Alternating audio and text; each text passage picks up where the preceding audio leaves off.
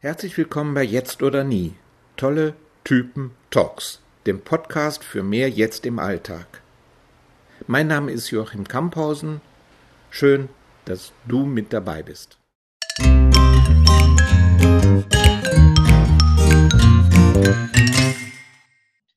Heute ist Joachim Görke mein Gast. Joachim ist Musiker und spielt sein Instrument, das Klavier, in einer ganz besonderen Art und Weise. Musik, die in der Stille geboren wird. Joachim lebt heute in Lüneburg und ist als Pianist, Sänger, Chorleiter, Gesangspädagoge und spiritueller Berater tätig. Und Joachim heißt nicht nur so wie ich, sondern er wird auch am 25. Mai ein Jahr älter. Unser Gespräch heute hat einen speziellen Hintergrund. Joachim hat mich schon vor Jahren angesprochen, weil er einmal vor Eckart Tolle spielen möchte. Ja, das war immer ein sozusagen ein Running Gag. Ah, Eckart Tolle kommt wieder, kann ich spielen? Mhm. Was ist der Hintergrund für dein, deinen Wunsch, für Eckart Tolle zu spielen? Ja, das kann ich so sagen, dass ich sehr berührt bin oder dass ich Eckart Tolle einfach auf meinem spirituellen Weg äh, sehr viel verdanke und auf meinem eigenen Weg als Musiker diese, diese Stille oder das Hier und Jetzt oder die, wie soll man sagen, die Widmung meiner Musik an diese Stille ähm, parallel erle erlebe oder erlebt habe. Und als ich in Hannover bei Eckart Tolle im, im Kuppelsaal war, äh, genau, habe ich einfach den Impuls gehabt, äh, da waren ja auch andere Musiker damals, dass äh, meine Musik einfach perfekt die Einführung oder Einleitung für die Worte von Eck und das Sein, also es sind ja nicht nur die Worte, sondern seine Präsenz, dass meine Musik da perfekt passen würde. Mhm. Nun geht es in der Reihe oder in diesen Gesprächen ja auch immer um die besondere Beziehung meiner Gäste zum Jetzt. Ja. Genau. Zu den eigenen Toren in das Jetzt. Ja. Wie ist es für dich? Was sind deine Tore zum Jetzt? Naja, ich kann schon sagen, dass Musik machen, so wie ich das tue, also Musik schöpfen, ein ganz starker Jetzt-Prozess ist. Also ähm, in der Intensität des Erlauschens von Tönen äh, am Instrument kann, kann ich wirklich wiedergeben, dass da ganz oft kein Gedanke zwischenpasst, kann ich so sagen. Ja? Von daher ist dieses äh, Schöpfen dieser intensiven Musik, wie so, so wie ich sie erlebe, ein ganz jetziger, ein, ein im Jetzt stattfindender Prozess, der die Gedanken einfach nicht zulässt. Also Musik machen ist vielleicht schon ein sehr konzentrierter Prozess auch. Aber was ich erzählen möchte, ist, dass ich ja schon einen langen spirituellen Weg habe und dass ähm, ich eine ganze Zeit lang, also glaube ich so sieben, acht Jahre mit Advaita-Lehrern zu tun hatte, wo es sich alles auf Ramana Maharshi be bezog. Und ähm, in dem Zusammenhang war ich, das hat mir auch geholfen oder das war schon eine intensive Zeit, aber irgendwann hat mein Herz das beendet und hat mich da rausgeschmissen. Und just in dem Moment habe ich eine Rezension in einem äh, spirituellen Magazin über das damals neue Buch von Eckhart Tolle, Eine neue Welt, ähm, eine neue Erde, ähm, gelesen. Und in, diesem, in dieser Rezension war der Ansatz von Eckhart Tolle so wundervoll erklärt. Und das hat mich so angesprochen, dass ich mir gleich das Buch gekauft habe. Und was da sozusagen mir sehr geholfen hat bei, bei Eckart Tolle ist, dass er weder eine Lehrerlinie hat, also dass er quasi selbst erwacht ist, wie ja in seinen Buch, Büchern auch beschrieben, und dass, es, dass er den Körper, also dass die Wahrnehmung der Stille im Körper einfach so sehr nach vorne stellt und auf so einfache und schlichte Weise. Und das hat mich einfach völlig berührt und hat damals auch viel Heilung bewirkt, weil wenn man mit diesen Lehrern von der Advaita-Linie sitzt, dann hat man irgendwie das Gefühl, entweder kriege ich diese Vermittlung oder ich kriege sie nicht. Aber irgendwie ne, kann ich selbst nicht so viel dafür tun, außer da zu sitzen und zu hoffen, dass über den Lehrer die Transmission passiert. So. Und das, äh, das war für mich ganz, ganz wichtig, dass Eckhart das einfach ganz anders beschreibt und eben diese Seinsfühlung, wie er das nennt, äh, so nach vorne stellt, dass der eigene Körper quasi ein Tor zur Wirklichkeit ist, um diese Stille wahrzunehmen. Das hast du total toll gesagt, weil es entspricht auch so meiner Erfahrung. Ich liebe ja auch Advaita und bin da so zu Hause und ich mhm. sehe, dass ich über das Advaita auch immer wieder neue Impulse bekommen habe, mhm. aber dass es letztlich darum geht, dass ich genauso oder das fühle ich genauso und erfahre das genauso wie du, dass es letztlich darum geht, diese, ähm, das, was Eckhart sagt, wirklich im Körper fühlbar zu machen. Das ist ein wunderschönes Bild. Ja. ja. Und das war für mich sehr heilsam, ne? weil ich einfach so, so ein bisschen in meinen Ideen oder in meiner Sehnsucht nach Einheit irgendwie schwamm. Und das ist ja auch gut, diese Sehnsucht aber immer gespürt habe, dass aber mein Körper ja auch total wichtig ist und dass es nicht, äh, dass Spiritualität nicht heißt, den Körper irgendwie, naja, zu vernachlässigen oder irgendwie nicht herzusetzen. Ne? Und das hat mir noch nie entsprochen. Also ich liebe auch meinen Körper und das war dann für mich wirklich ein, ich könnte wirklich sagen, ein sehr heilsamer, ein, ein Heilimpuls, dass Eckart Tolle das so vermittelt. Ne? Mhm. Also wenn ich dich richtig verstehe, ist einmal die Musik und dann auch der Körper jeweils ein Tor in diesem Moment. Mhm.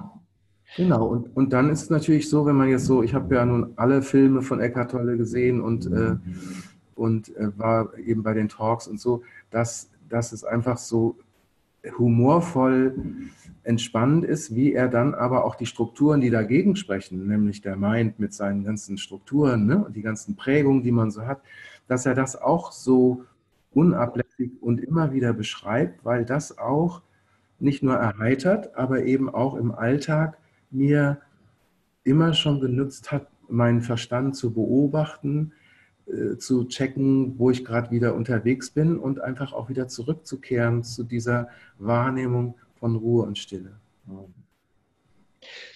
Gibt es einen Unterschied in dem Spielen von Musik, wenn du das für dich machst, meinetwegen, wenn du Stücke einübst mhm. und wenn du ein Konzert gibst? Was ist der Unterschied? Es gibt sicher einen Unterschied, aber wie würdest du den Unterschied beschreiben, auch gerade was dein Engagement oder deine, deine Verankerung im Jetzt angeht? Ja. Mm, also dieses Musizieren mit mir alleine ist natürlich, und da werden wahrscheinlich alle Musiker zustimmen, ist natürlich ein sehr tragendes und wichtiges ähm, Momentum, weil ich muss für mich sein am Instrument, um schöpfen zu können. Also so wie ich das, wie mein kreativer Prozess ähm, funktioniert. Das heißt, das ist ein sehr heiliger Raum, dass ich für mich Zeit habe, am Instrument einfach zu sein, ohne irgendeine Bedeutung. So, ne? Also einfach mit mir zu sein und meinem inneren Dialog als Musiker. Das sind ja alles Töne aus meinem Inneren, aus meiner Innenwelt. Ne? Aber wenn ich jetzt äh, sozusagen mich da hinsetze auf eine Bühne und da hören mir die Menschen zu, geht es schon darum, diesen heiligen Raum, der auch etwas mit Liebe zu tun hat, also die Liebe zu dieser Musik, die ich da schöpfen darf, dass ich das mitnehme und in den Raum bringe. Das ist aber, wie ich das erlebe, auch nicht ein Willensprozess, sondern das passiert einfach. Also ich habe schon das Geschenk, dass es dann auch wiederum nicht so sonderlich, es klingt vielleicht komisch, wichtig ist, ähm, dass da so viele Leute sitzen, sondern wir sind dann sozusagen verbunden. Ich bin in dem Prozess und lasse die anderen daran teilhaben. Aber es ist jetzt nicht ein riesengroßer Unterschied. Ich bin auch nicht nervös oder so. Also ich gehe da einfach hin und, und äh, dann geht das los. Mhm. Es gibt viele ähm, kleine Videos auch auf YouTube von dir. Du hast ja auch quasi ein Musiklabel begründet. Mhm. Und was mir auffällt, wenn ich die Videos ansehe, dann ist da ein Joachim, der sehr fokussiert ist. Mhm. Das heißt, das ist fast ein meditativer Weg, den du machst, entweder wenn du durch die Natur gehst oder wenn du auch zum Klavier gehst, zum Instrument gehst. Mhm.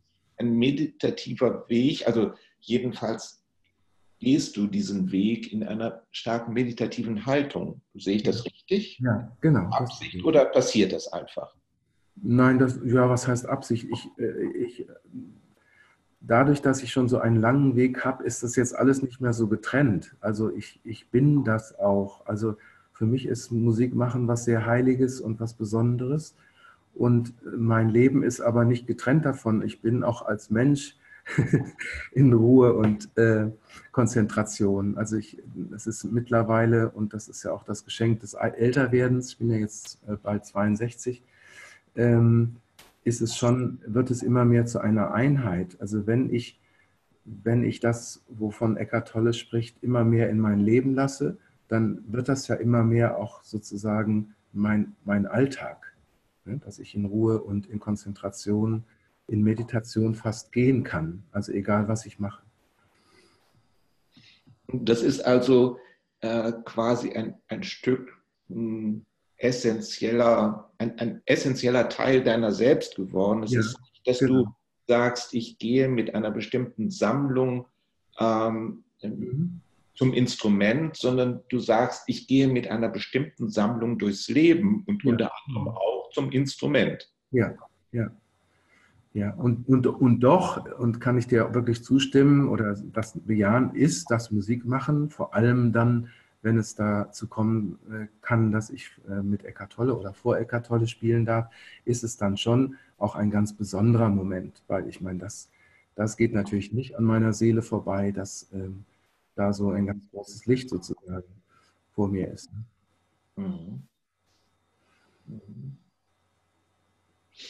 Ja, wir haben, wir sind ja gerade noch dabei, wie ich dir auch schon mhm habe. Wir sind gerade noch dabei, das äh, sozusagen mit, mit Eckhart und seinem Team auszuhandeln. Mhm. Aber es sieht ganz gut aus, dass du zumindest beim Retreat mhm. äh, auch spielen kannst. Ja. Sozusagen, was wir noch nicht genau wissen, ob vor den Talks oder dann eben, wenn wir in Ruhe miteinander sitzen äh, zum Essen oder abends, das werden wir noch schauen. Mhm. mhm. Aber ich glaube, dass es, ähm, ja, dass es passieren wird. Mhm. Ich bin auch ganz gespannt, dann von Eckhart eine Rückmeldung zu kriegen, der, ähm, ja, der sehr viel Wert darauf legt, dass die Musik äh, in die Stille führt. Ja. Das heißt, bei dir kommt die Musik aus der Stille. Mhm. Und sein Wunsch ist, dass die Musik in die Stille führt also dass die Musik quasi dann eine Brücke darstellt. Ja, ja, ja. Ja, da bin ich ja ganz äh, ehrlich und sage, was, was Besseres als meine Musik gibt es da nicht, weil äh, ich das ja im, im, in meinem Betrieb auch so erlebe, dass die Menschen das so beschreiben, dass sie in dem äh, manchmal schon beim ersten Ton einfach äh, mitgenommen werden und in Kontakt kommen mit dieser Stille. Von daher äh, freue ich mich natürlich und habe das immer so gesehen, für mich gefühlt, dass das eine ideale Brücke ist, wie ich das schöpfen darf mit meiner Musik. Ja, du hast gerade gesprochen davon, ähm, wie die, hm, wie die Menschen, die deiner Musik zuhören, wie die empfinden und wie die reagieren. Mhm. Du hast jetzt auch schon an Vorträgen teilgenommen von Eckhart. Mhm. Da ist es ja ganz besonders, dass er eine Atmosphäre mitbringt auf die Bühne, die eigentlich sofort auf die Menschen überspringt, dass sie an die Stille, die von Eckhart ausgeht, äh, andocken können. Ja. Siehst du das bei deiner Musik ähnlich? Ja, das würde ich auch so sehen. Also deswegen äh, ist es, ähm, es ist einfach nur ein anderes Medium. Also so wie Eckhart Tolle ja immer Pausen lässt und auch äh, einfach ganz anders spricht als ein normaler Vortragender, ne? kann man ja wirklich so erleben. So würde ich sagen, ist meine Musik auch nicht einfach irgendwie Musik, eine Anreihung von Tönen, sondern es geht auch um die Zwischenräume und es geht im Lauf der Melodien auch wirklich um dieses Hinführen nach innen. Also das wird mir immer so berichtet und das ist natürlich auch mein eigenes Erleben. Ne? Also es ist auch eine Gnade oder es ist ähm, ja, ein, ein Geschenk oder ein Ergebnis meines Weges, so kann ich sagen. Du arbeitest ja auch als Chorleiter mhm. und äh, das heißt, du leitest Menschen, die singen möchten, an. Ja. In, in erster Linie, die in erster Linie singen möchten, an. Ja. Was, mhm. was machst du da? Welche Menschen kommen dahin? Und wie findet sowas statt? Das hat ganz verschiedene Rahmen. Es gibt eine regelmäßige große Chorgruppe in Lüneburg, aber es gibt auch ganz viel offenes Singen, so in Kirchen und auch die äh, spirituellen Liedernächte in Deutschland. Da werde ich öfters eingeladen. War gerade zum Beispiel in Regensburg und in Bad Kissing. Also es geht da auch um das, aber da ist das Transportmittel eben von mir geschaffene mantrische Gesänge mit sehr schönen, einfachen Texten wo das, wie soll man sagen, menschliche Gut der Stimme genutzt wird, um über das Singen, also es ist ja auch eine ganz alte Geschichte, früher gab es, es gibt in allen ähm, spirituellen Traditionen das Chanten, also das Singen einfach als Weg.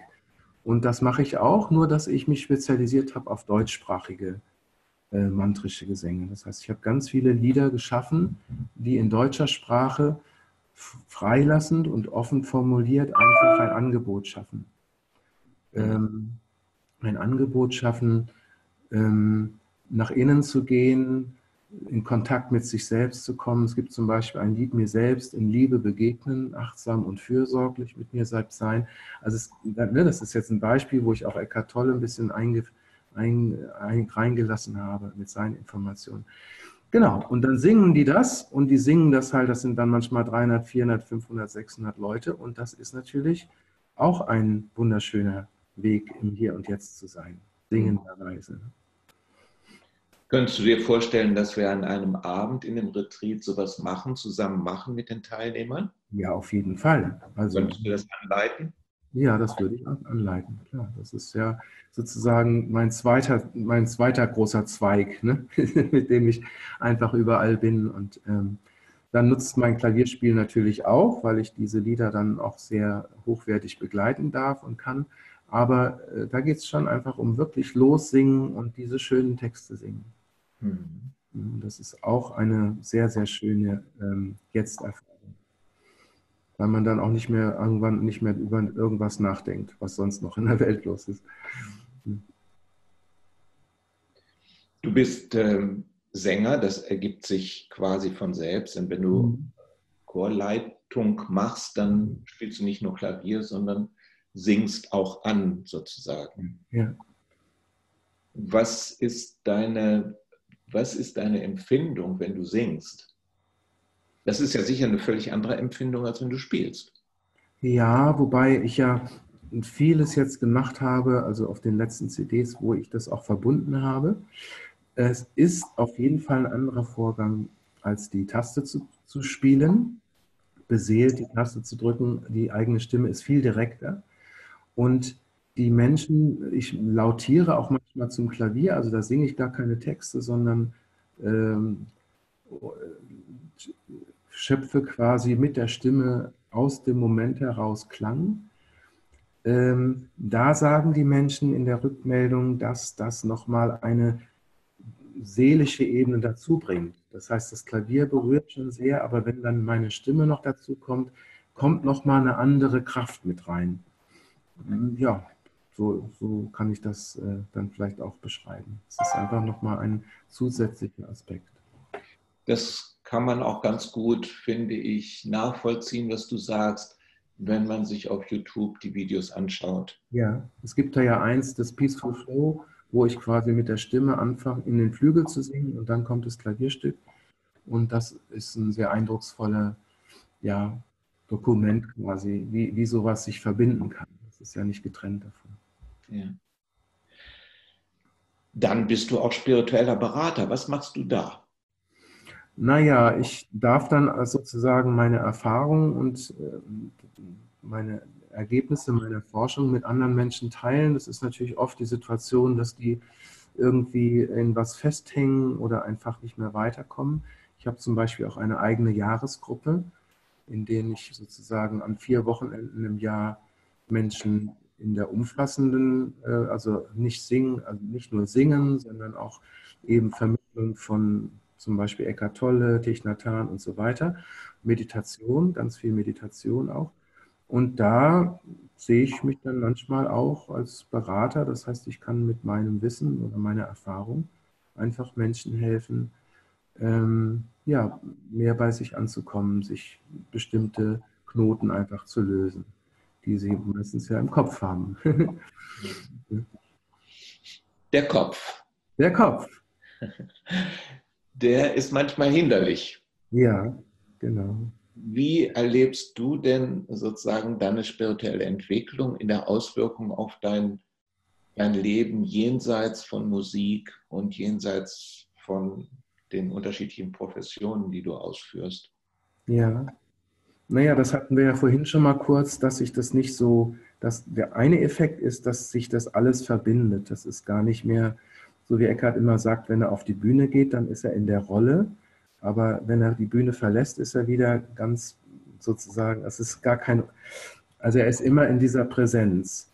Und ich bin bestimmt nicht so weit wie Eckart Tolle, aber ich erlebe schon, dass aufgrund meiner Forschung und meines Lebensweges das immer mehr zu einer Einheit wird. Also egal, was ich mache, dass ich sozusagen immer auch in dieser Kraft der Stille sein kann und beobachten kann, was mein Verstand macht, was meine Emotionen machen, äh, was jetzt gerade im Außen passiert, was gerade im Innen passiert und quasi immer eine Verbindung habe zu dieser ruhenden, stillen Seelenkraft. Also das ist für mich auch ein Aspekt meiner Ewigkeit. Also dass etwas in mir einfach schon immer da ist und immer sein wird, auch wenn der Körper irgendwann mal aufgibt.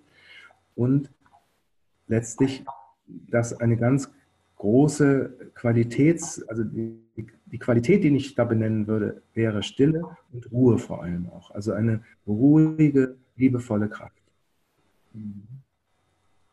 Mhm. Und dadurch äh, höre ich auch nicht immer nur auf meinen Kopf oder auch eben dann nicht mehr so viel. Also wie Eckert das beschreibt, dann genieße ich die Momente, wo es jetzt mal gar nichts zum Nachdenken gibt. ne? so. Mhm. Und äh, ich finde das ein unglaublich ähm, wundervolles Leben. Also ich bin da natürlich auch Eckart Tolle total dankbar für die Impulse, die ich da bekommen konnte, weil es so viel Sinn macht. Also das andere ist ja auch ein, ein, ein Leiden an sich selbst, ne? wenn der Kopf immer die, das vorgibt, was man meint, machen zu müssen. Ja. Also ich habe ja nichts gegen den Kopf, der ist ja wichtig, aber es ist halt nur der Gedankenstrom. Ne? Ja. Der ist da und ist auch nicht wirklich abstellbar, aber mhm. man kann anders mit ihm umgehen. Ja, genau. Und das kommt aus dieser Ruhe heraus, die da drunter ist. Oder? Ja, wie auch immer das man fühlt. Für mich ist das irgendwie da drinnen, drunter. Da oben ist der Kopf und darunter lebt irgendwie die Seele und äh, ja, das Herz in Stille. Ich habe ähm, mich natürlich auch auf deiner Website umgesehen, die ich wirklich sehr, sehr schön und richtig gut gemacht empfinde, mhm. weil sie sehr persönlich ist. Da ist mhm. ganze Schickimicki findet man da nicht so, aber man findet wirklich ähm, dich wieder und deine Arbeit. Ja. Und du hast da auf der Website auch geschrieben, in allen meinen sehr weit gefächerten Arbeitsbereichen geht es mhm. mir darum, dem Leben zu dienen. Ja. Ich habe die lebendige, liebende Stille als Ursprung und Quelle kennengelernt. Sie vermittelt sich über mein Sein und über mein Arbeiten. Mhm. Fragen von einem tiefen Vertrauen in mich und das Leben findet meine große Dankbarkeit für unser kostbares Leben so ihren vielfältigen Ausdruck. Da ist das Wort. Ja, das ist auch sehr, sehr schön. da ist das Wort dienen drin. Mhm. An einer ganz bedeutsamen Stelle. Ja. Es geht mir darum, dem Leben zu dienen. Mhm. Kannst du dazu noch mal was sagen? Naja, ich empfinde das, ähm, also wenn ich zum Beispiel Eckart Tolle erlebe, ne, der dann da so sitzt und dann ist es auch ein sehr berührender Eindruck, dass dieser Mensch ja sehr, eigentlich sehr zurückgezogen leben will, fühlt sich so an. und äh, dass der jetzt da vorne sitzt, das ist für mich auch ein Dienen.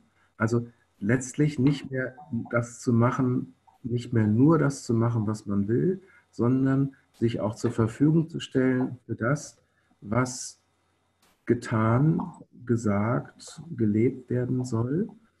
Das ist einfach ein anderes Leben und das erlebe ich schon auch als ein Dienen. Also dann geht es nicht mehr um, was Joachim will, ja, alles ganz schön und gut, sondern es geht um über- oder tiefere, übergeordnete Aspekte, die ich auch sehr stark selig erlebe. Also für mich ist die Seele auch ein sehr wichtiger Begriff oder ein sehr wichtiges Bild, dass ich, dass ich eine Seele bin und dass diese Seele alt ist und ewig ist und dass die einen gewissen, ein, ein gewisses Anliegen hat. Und dieses Anliegen, würde ich sagen, ist schon auch der Schöpfung und dem, dem Schöpfer der, der Schöpfung zu dienen. Und mhm. dann ist, dann ist einfach ein anderes Leben, weil natürlich bin ich da auf dem Weg und bin vielleicht auch nicht perfekt oder so, aber ich kann wirklich sagen, dass in meinem Herzen diese Sehnsucht ganz vor, schon viel, also im Grunde schon seit Jugend, einen, eine Vorrangqualität hat. Also ich wollte, kann sagen, ich wollte schon immer einfach äh, dem lieben Gott nützlich sein. so kann ich es sagen. Ne? Mhm. Dass das einen Sinn macht, was ich mache und dass das im Einklang und auch im Dienst dessen steht, was, was, ähm, ja, was die Schöpfung eigentlich will. Mhm. Ähm, ist das mit unterschiedlichen Gefühlen verbunden, dieses Dienen in deiner Arbeit oder in deinem Sein? Und gibt es noch ein, ein, ein Sein des Joachim außerhalb dieses Dienstes? Oder ist es, ja, oder ist es wirklich durchgängig ein dem Leben dienen? Puh, das ist natürlich eine spannende Frage. Ich, ich glaube, es ist schon weitgehend so und es wirkt sich natürlich verschieden aus. Mal ist es eine Konzentration einfach, ne, dass ich einfach spüre, was zu tun ist und selbst, ich mache ja auch viel, also ich bin ein doch recht fleißiger Mensch ähm, und habe auch nicht immer Lust oder ich meine, mein Körper sagt auch mal, sag mal, hast du sie noch alle irgendwie? Jetzt kannst du mal ein bisschen hier einen auf ruhig machen oder so. Und dann wirkt sich dieses Dienen in einer Konzentration aus oder auch in einer Kraft, dass ich einfach sage, ja, oder fühle, ja, jetzt müssen wir das aber irgendwie hier tun. Und das müssen wir mit 100 Prozent so. Ne? Äh, und dennoch ist es so, dass ich auch, ähm, ja, einfach mich entspanne oder, aber das sehe ich gar nicht so getrennt. Also ich äh, bin auch ein sehr sensibler Mensch. Das heißt, ich, ich äh, habe einen Körper, der auch sozusagen viel Fürsorge braucht. Ich kann also, ich muss immer darauf achten, dass wenn ich viel gemacht habe, auch dann den anderen Pol lebe und auch mal nichts tue. Ich habe ja auch ein Lied geschrieben, kann ich auch mal nichts tun. das ist auch sehr wichtig, mal nichts zu tun. Und, ähm, aber letztlich geht es immer um diesen Kontakt zu mir selbst, den Kontakt zu meinem Herzen, zu meiner stillen Präsenz. Mhm.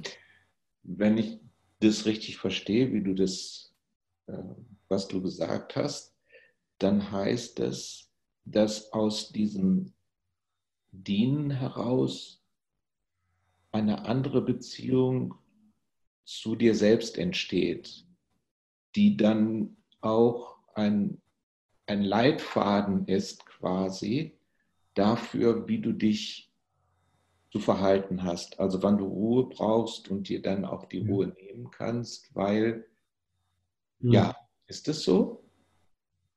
Ja, genau. Mir fällt halt gerade ein, dass ich, ich habe mal für den Bauer, den damals noch existenten Bauerverlag, äh, das war vermittelt von äh, Joachim Ernst Behrendt, habe ich mal eine UNA Praxis-CD musikalisch begleiten dürfen. Und dann haben sie mir alle diese Bücher von Huna geschickt, also diese hawaiianische spirituelle Tradition. Und das muss ich schon sagen, dass das auch in meinem Leben Zusammenarbeit, also die Einheit aller Ebenen des eigenen Seins. Ne? Von, die nennen das halt das untere Selbst, das mittlere Selbst, das höhere Selbst. Und das ist sehr stark in meinem Leben auch wirksam, dass ich diese Zusammenarbeit aus all meinen Ebenen an, anstrebe. Und das fühlt sich wirklich richtig schön an. Das heißt, ich bestimmte Sachen kläre ich halt auch mit meinem, ich lebe nicht mehr über meinen Körper hinweg oder gegen meinen Körper, sondern das ist zum Beispiel für mich auch eine wichtige Ebene. Aber das korreliert ja auch mit Eckhart Tolle, der sagt, äh, die Seinsfühlung, ne? also er nennt das Seinsfühlung, also dass man halt körperlich im Kontakt mit seinem Körper dieses Tor zur Wirklichkeit hat. Ne? Und aus diesem Kontakt mit dem Körper, das war ja auch zu Beginn unseres Gesprächs, so der Einstieg quasi, aus mhm. dem Kontakt mit dem Körper ergeben sich alle Dinge quasi wie von selbst. Würdest du das so sagen? Ja. ja, vielleicht nicht immer, aber auf jeden Fall ist meine Fragerichtung oder meine, meine Hinwendung ist da, ist da klar und das klappt meistens, aber natürlich auch nicht immer. Ne, sehr klar. Also ich bin, Nobody ist perfekt. Wenn du vom Körper sprichst, was meinst du da genau? Ja, ist schon ein Körpergefühl. Also den, den Körper in seiner Lebendigkeit wahrnehmen und beim Huna lernt man halt auf die Impulse zu hören, also eine Kommunikation aufzubauen zu dieser großen Weisheit, die da drin wohnt. Für die ist ja der Körper quasi mit seinen Fähigkeiten das eigentlich spirituelle Instrument. Das ist vielleicht jetzt ein bisschen schwierig in der Kürze, aber das hat mich damals auch sehr erreicht. Ne? Und hat, als ich war ja sehr stark äh, chronisch krank, früher als Jugendlicher und Erwachsener. Und das hat mein System halt befriedet. Also das heißt, ich durfte über Luna ähm, letztlich lernen, mit meinem Körper Frieden zu schließen. Und dann wurde die Krankheit auch, also die ist dann auch gegangen. Und was, an, an was für eine Krankheit hast du da? Das war die Neurodermitis. Ich hatte 20 ah. Jahre schwerste Neurodermitis. Ja. Und dann ist quasi durch die spirituelle Arbeit hat da ein Heilungsprozess stattgefunden. Ja, genau. Ja, durch dieses Lernen, also Menschen, die sowas Schwerwiegendes und auch Leidvolles haben, die haben natürlich ein sehr gestörtes Verhältnis zum Körper. Man hat dann einfach das Gefühl, was habe ich eigentlich verbrochen, dass ich sowas Schlimmes habe. Und ähm, dann ist diese Kommunikation halt total gestört, weil man eigentlich sozusagen sein, gegen seinen eigenen Körper kämpft. Und das, äh, da bietet Huna einen sehr, sehr praxisorientierten, wundervollen Weg der Heilung. Es gibt ja auch das berühmte Ho'oponopono-Ritual, dazu habe ich auch ein Mantra konzipiert, wo man halt ähm, auch zu seinem eigenen Körper hin ein Vergebungsritual quasi ständig macht und sich bei ihm entschuldigt. Es ist wie vielleicht ein Bild, dass man auf einem Pferd, dass wir alle auf einem Pferd sitzen und eigentlich wissen, dass wir auf einem Pferd sitzen. Also wir sind so verstandesorientiert konstruiert oder geprägt, dass wir vergessen, dass wir einen Körper bewohnen, der die eigentlichen Erfahrungen ermöglicht ne? oder die eigentliche, ja, wirklich das Erleben, das Erfahren quasi erst möglich macht. Und daher ist es ein sehr heiliges Zusammenarbeiten. Ne? Hm. Ja. Und wenn man auf die Erde guckt, ist ja genau das unser Zivilisationsproblem, weil wir auch den Planeten bewohnen, ohne uns bewusst zu sein, dass das eigentlich ein sehr weises, heiliges Wesen ist. Da schließt sich ja auch wieder ein Kreis. Also wenn wir alle lernen würden, äh, so wie Eckhart äh, das auch vermittelt, auf uns zu hören und letztlich im Einklang mit unserem Wesen zu leben, dann würden wir ja auch den Planeten nicht so behandeln. Ja. Das ist wohl wahr. Ja.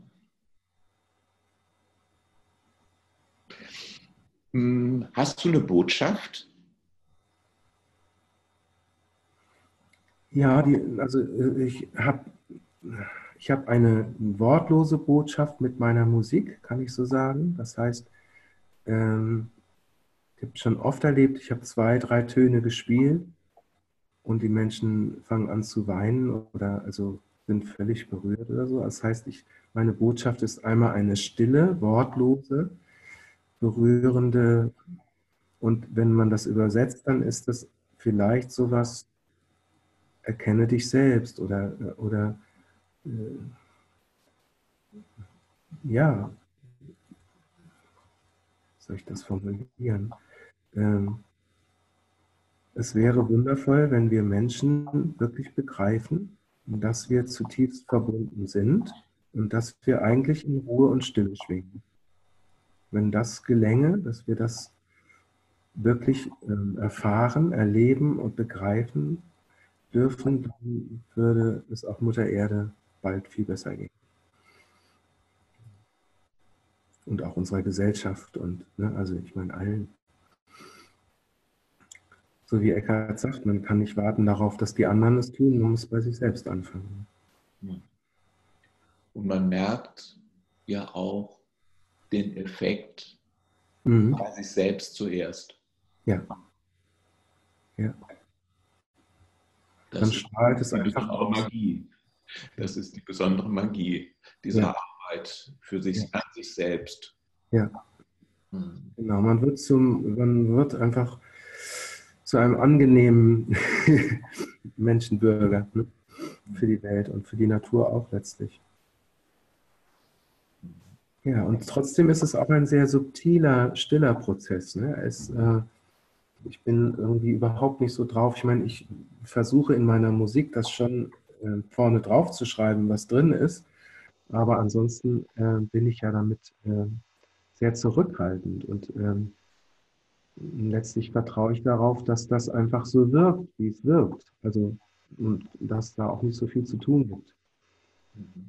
Außer, dass ich dann eben das Geschenk bekomme, dass ich irgendwo spielen darf oder so, ne? Das wäre so, das ist dann schon was Besonderes. Mhm.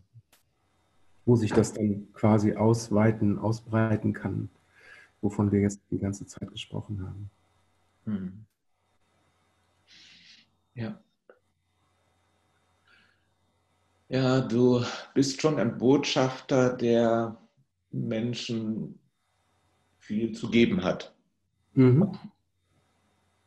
Ja, das stimmt. Ich bin ein verschenkendes Menschenkind. Ich habe mir einen Traum, einen sehr eindrucksvollen Traum, wo ich ein Mädchen war und an, äh, war in so einer Zeltstadt, wo ganz viele Menschen waren, habe ich die ganze Zeit immer nur bunte Bälle verteilt.